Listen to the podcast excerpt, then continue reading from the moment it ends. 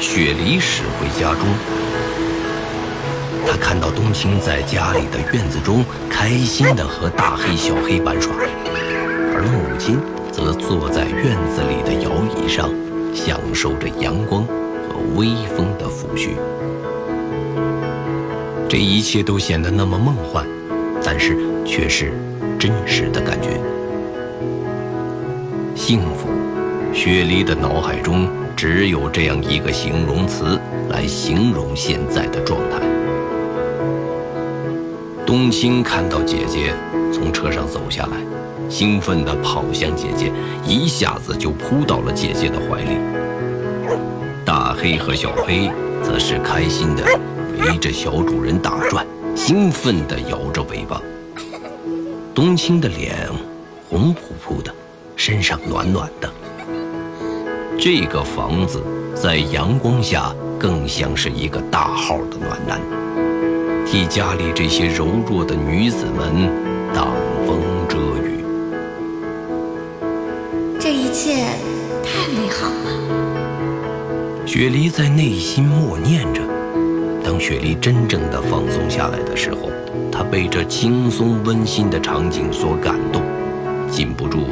流出了激动的泪水，眼泪不断的滴在冬青的脸上。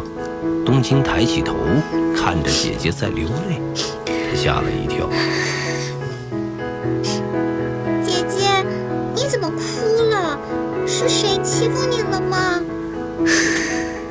雪梨摇着头，但是她并不想制止自己的眼泪。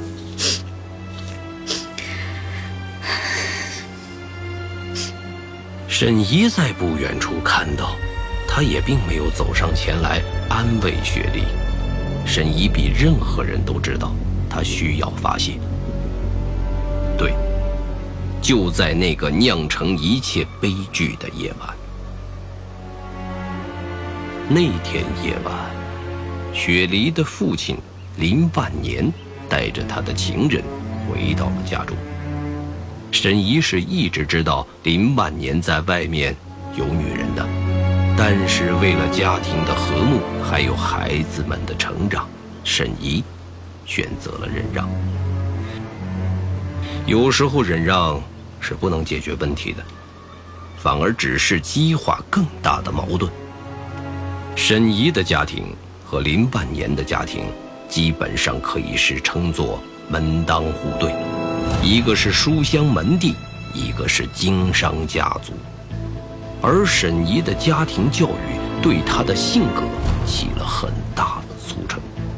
她不是一个热情奔放的女人，而是一个含蓄内敛的女人。林万年和沈怡的婚姻更多的是家族之间的安排，并不是自由恋爱。林万年。一直在自己的老婆身上感觉不到他所想要的那种爱，妻子的端庄和贤淑，在他看来更多是一种压抑和无趣，但是妻子的容忍又对他来说是一种无形的枷锁。那天夜晚，林万年要冲破这道枷锁。不巧的是。被放假回家的大女儿雪梨撞见了。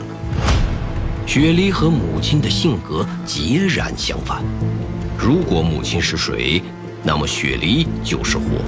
在雪梨的眼中，父亲的行为就是不忠，这是雪梨所不能容忍的，也是不存在狡辩理由的。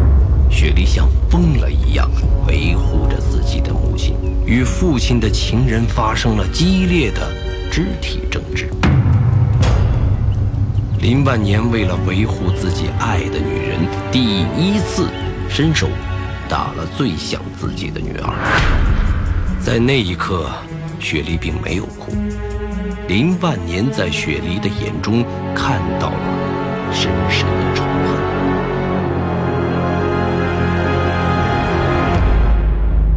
沈一。再也没有选择容忍，他带着女儿离开了家，完成了林万年多年渴望的心愿。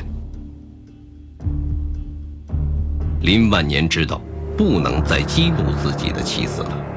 沈怡可以为了孩子做出一切事情，包括杀死自己。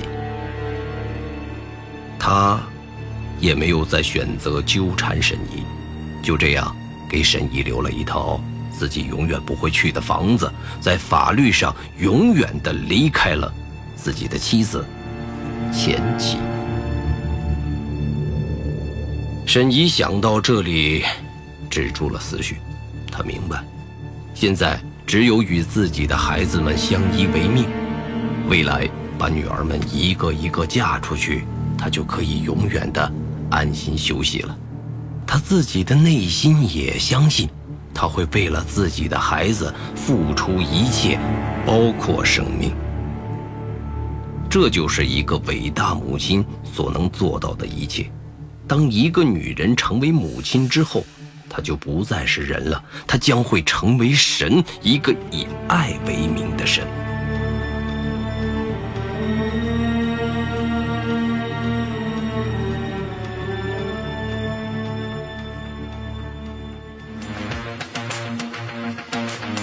原界一，记忆之谈，作者刘昌新，播讲冯维鹏。本作品由刘昌新编剧工作室出品。您现在收听的是第二季第三集。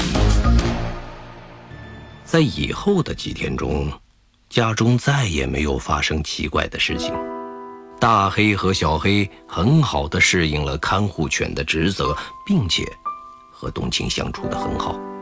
家里漏风的地方依然没有找到，但是他们也已经习惯了那些只有在夜晚才会发生的怪声音。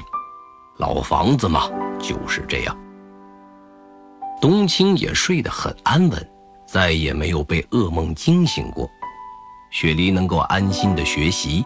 那一次的经历也没有再出现，一切都那么的美好。沈怡用全身心的方式陪伴在自己的女儿们身边，就像以前一样，以前从来没有发生过的事情一样。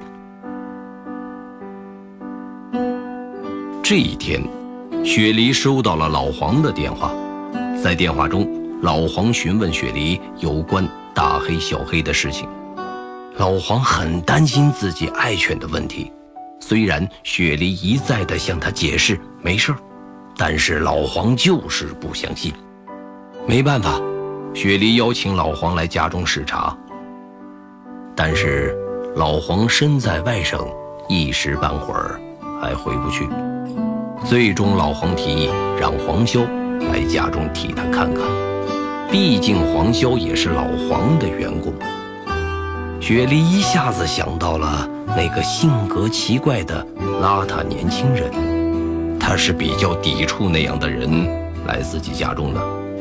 但是没想到说起黄潇，老黄的话匣子却一下子打开了。他说黄潇是名牌大学毕业，有爱心，讲义气。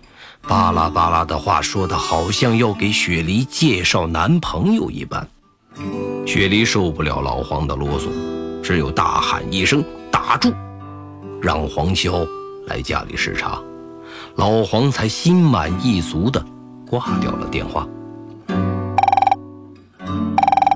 没过多久，雪梨的手机再次响起，是一个陌生人的电话，雪梨接起来。传来了一个深沉疲惫的声音。喂，你好，请问是雪梨小姐吗？雪梨在心里欢喜道：“哇，是我喜欢的声音哎，个性性感的低沉路线。”对，我是雪梨，请问您是哪位？我是老黄狗舍的黄潇。雪梨听到是黄潇后，顿时想起了那个疲惫的邋遢青年，心中的好感度瞬间变成了零。好吧，你过来吧，我一会儿把地址发到你手机上。雪梨的声音顿时就变得无精打采。黄潇在电话中听出了声音的转变，但是他没有任何的情绪变动，挂断电话。雪梨把家中的地址通过短信发给了黄潇，转身回到房子中。妈，一会儿有个男人要来咱家。沈怡眼睛一亮，面色瞬间增光，脸上堆起笑容，直勾勾地看着雪梨。雪梨被沈怡看得吓了一跳，顿时明白沈怡在想什么。哎呀妈，你干什么？不是你想的那样啦，就是大黑小黑的前主人过来看看狗。前几天狗的状态不是不太好吗？就这样啦。雪梨有点不爽，雪梨不爽的表情在沈怡的眼中却是尴尬害羞的样子。是是是，不是关系那么好的朋友，怎么可能这么便宜的就把这么好的狗卖给我们？我都信。反正家里正好也有菜，多一个人多一双筷子，一会儿留下来吃饭吧。沈怡自顾自地说。完全没有给雪梨留下任何回话的空间。雪梨受不了妈妈的随意猜测，突然想到邋遢的黄修来到自己的家中，会被母亲以一种怎样的眼光来看自己呢？雪梨大呼尴尬，但是她发现母亲却已经欢快地忙了起来。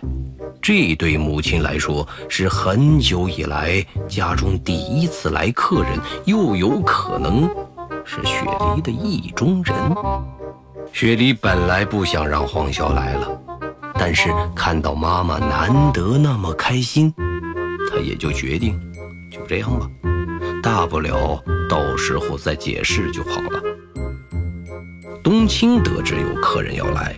非要给大黑和小黑穿上他给他们做的衣服。大黑和小黑委屈巴巴地看着雪梨，雪梨无奈，用威逼利诱的方法，又动之以情、晓之以理的方式劝说冬青给狗子们穿衣服的想法。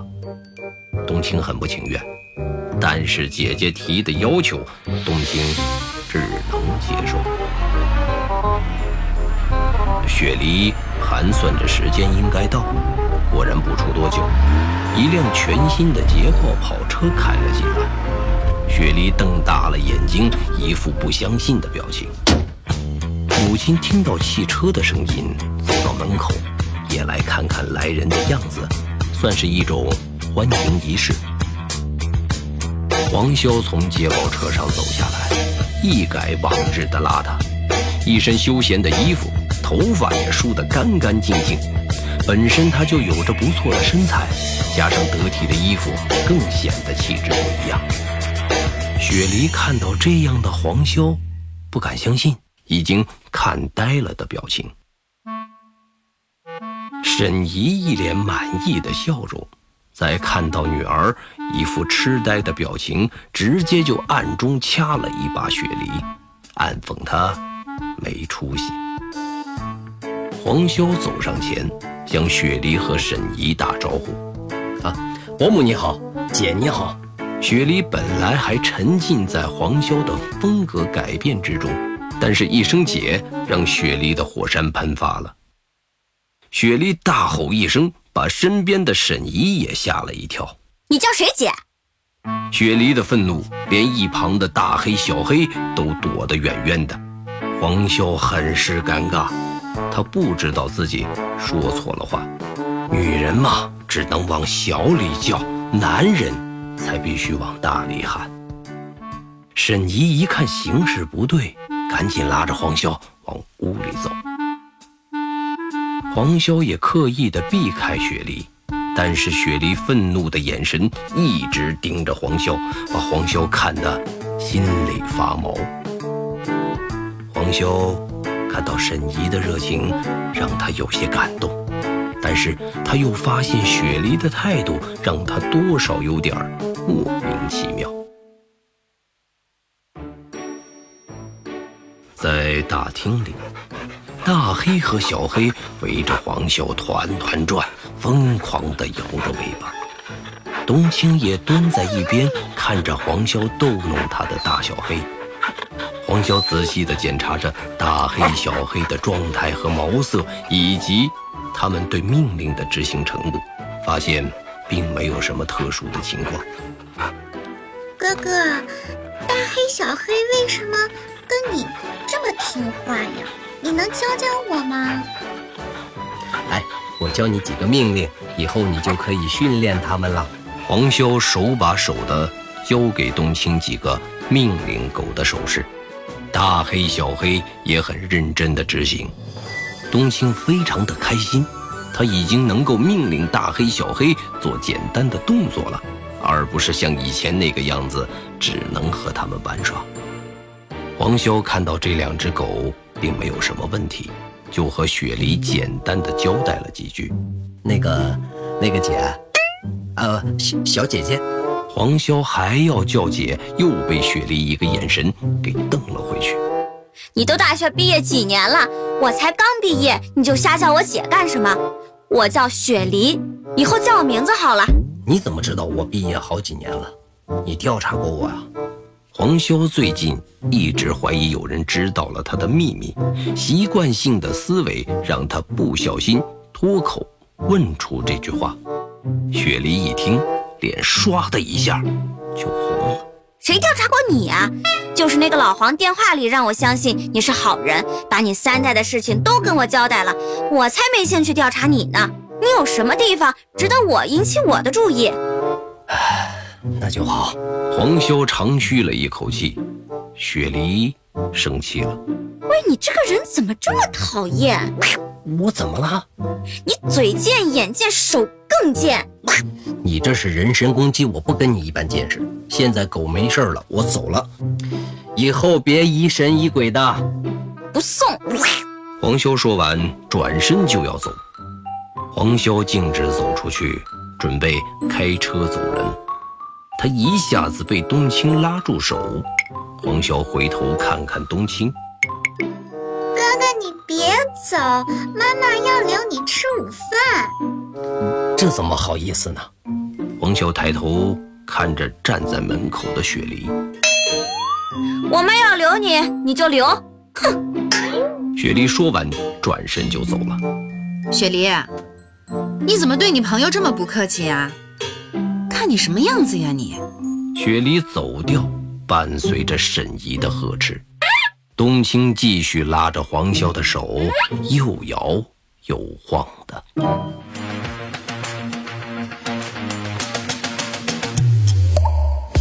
袁解一记忆之谈，下集更精彩，期待您的继续收听。